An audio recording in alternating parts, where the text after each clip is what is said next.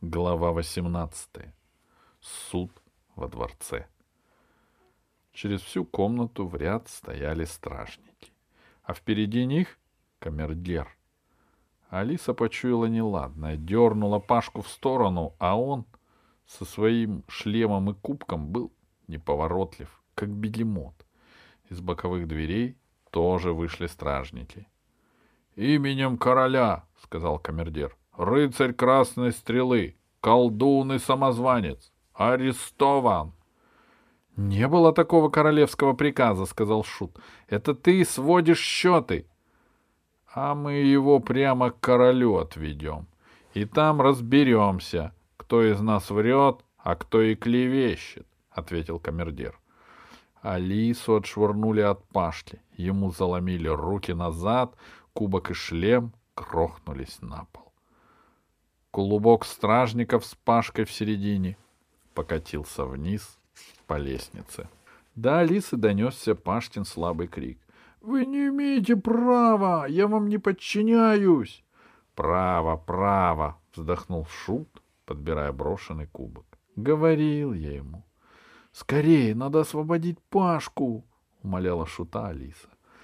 Ох уж эти дети! Как ты его освободишь?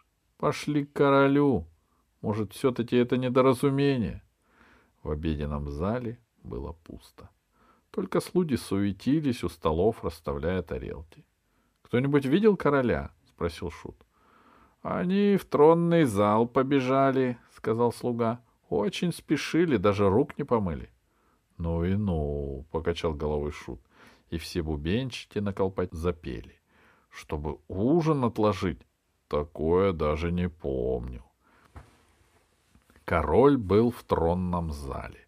Там пахло пылью, и между колоннами, куда не доставали уборщики, висела занавесями паутина.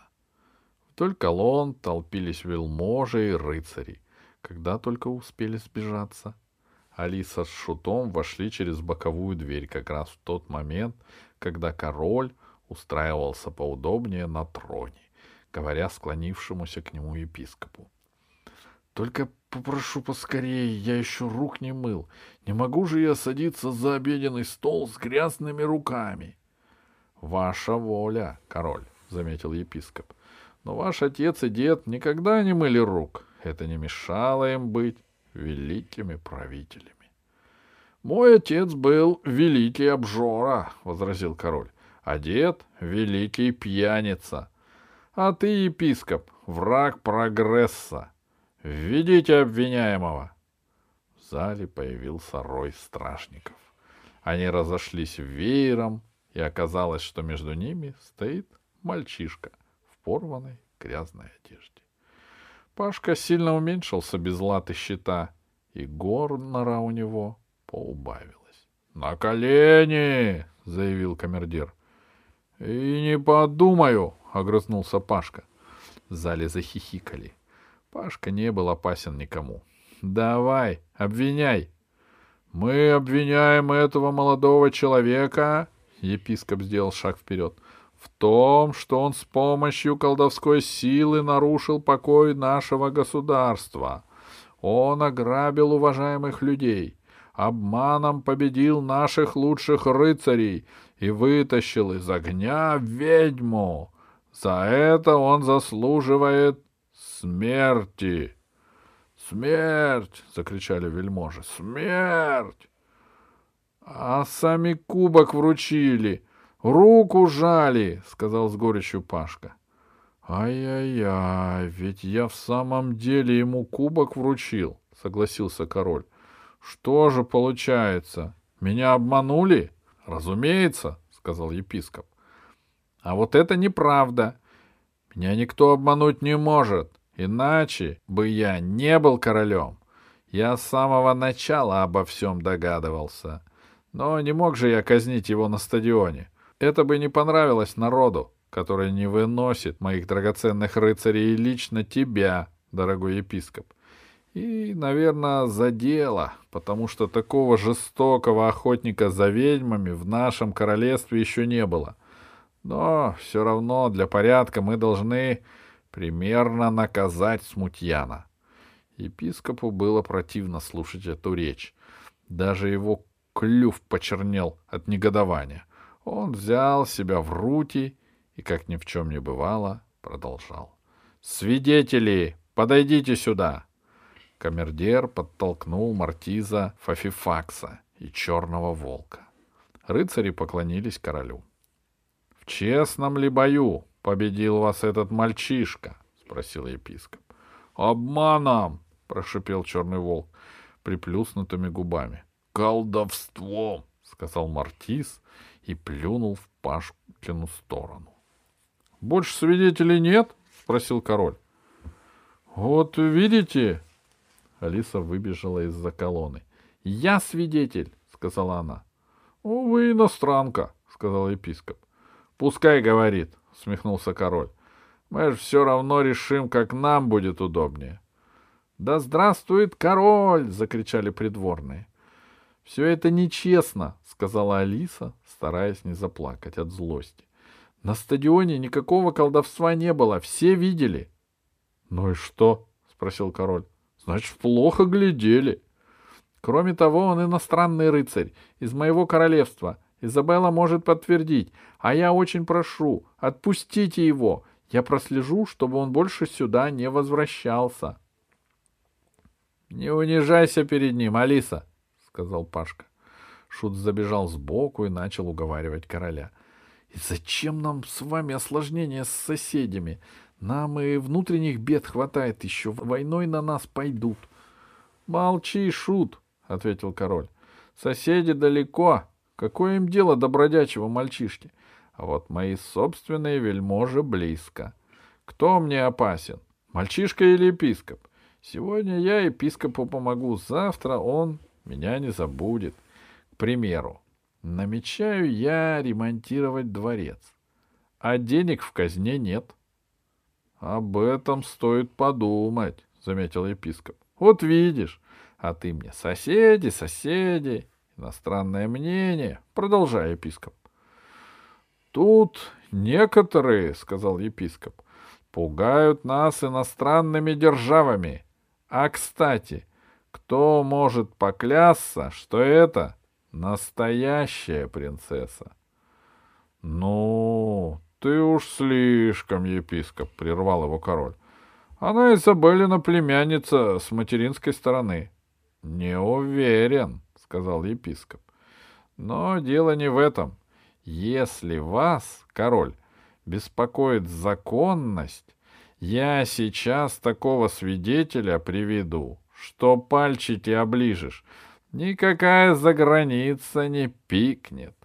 Хорошо бы, Страсть не люблю международных осложнений. Веди свидетеля.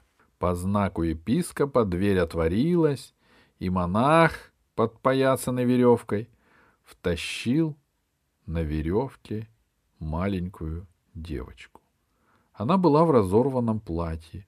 Лицо ее было измазано и заревано. — Сейчас же отпустите ее! — крикнул Пашка. Эту девочку Алиса где-то видела. Ага, узнал, обрадовался епископ. Кто она такая? Это просто маленькая девочка, сказал Пашка. Перестаньте ее мучить. По беленому лицу шута скатилась большая слеза. Где же Изабелла? Теперь им ничем не помочь, прошептал шут. А ты знаешь этого человека? спросил епископ у девочки. «Этот дядя меня из дров вынул и домой отвел», — сказала девочка. «Дядя, зачем они меня снова взяли?» Епископ торжествовал.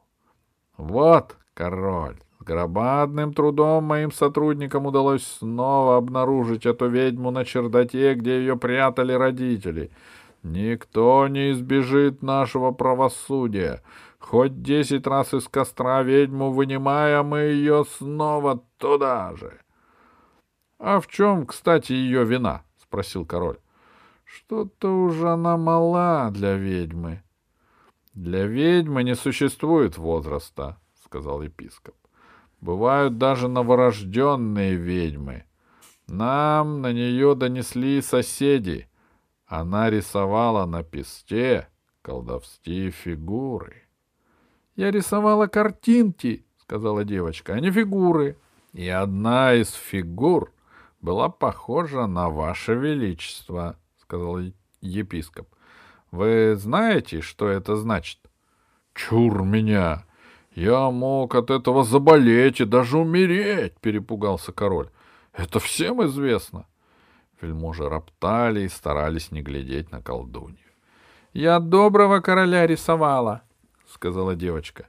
— Никакой пощады! — рявкнул король. — Все они одна компания. — Включая принцессу и королеву Изабеллу, — поспешил уточнить епископ. Но король уже опомнился.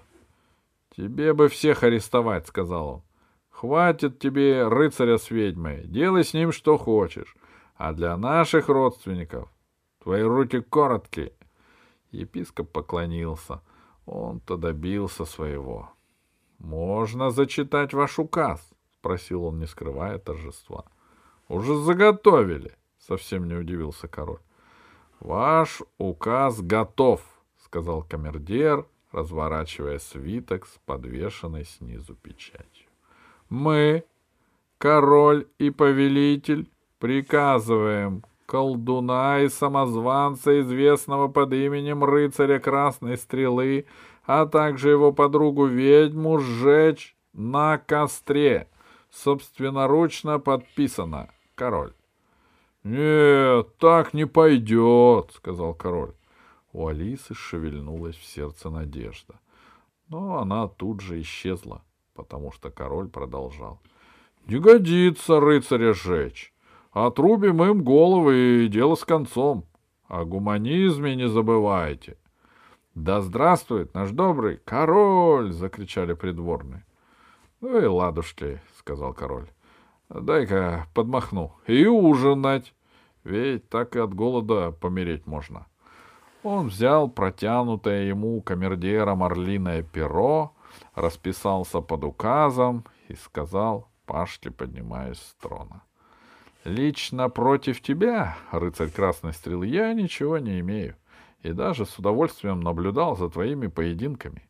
Как порядочный человек, я подтверждаю награждение кубком.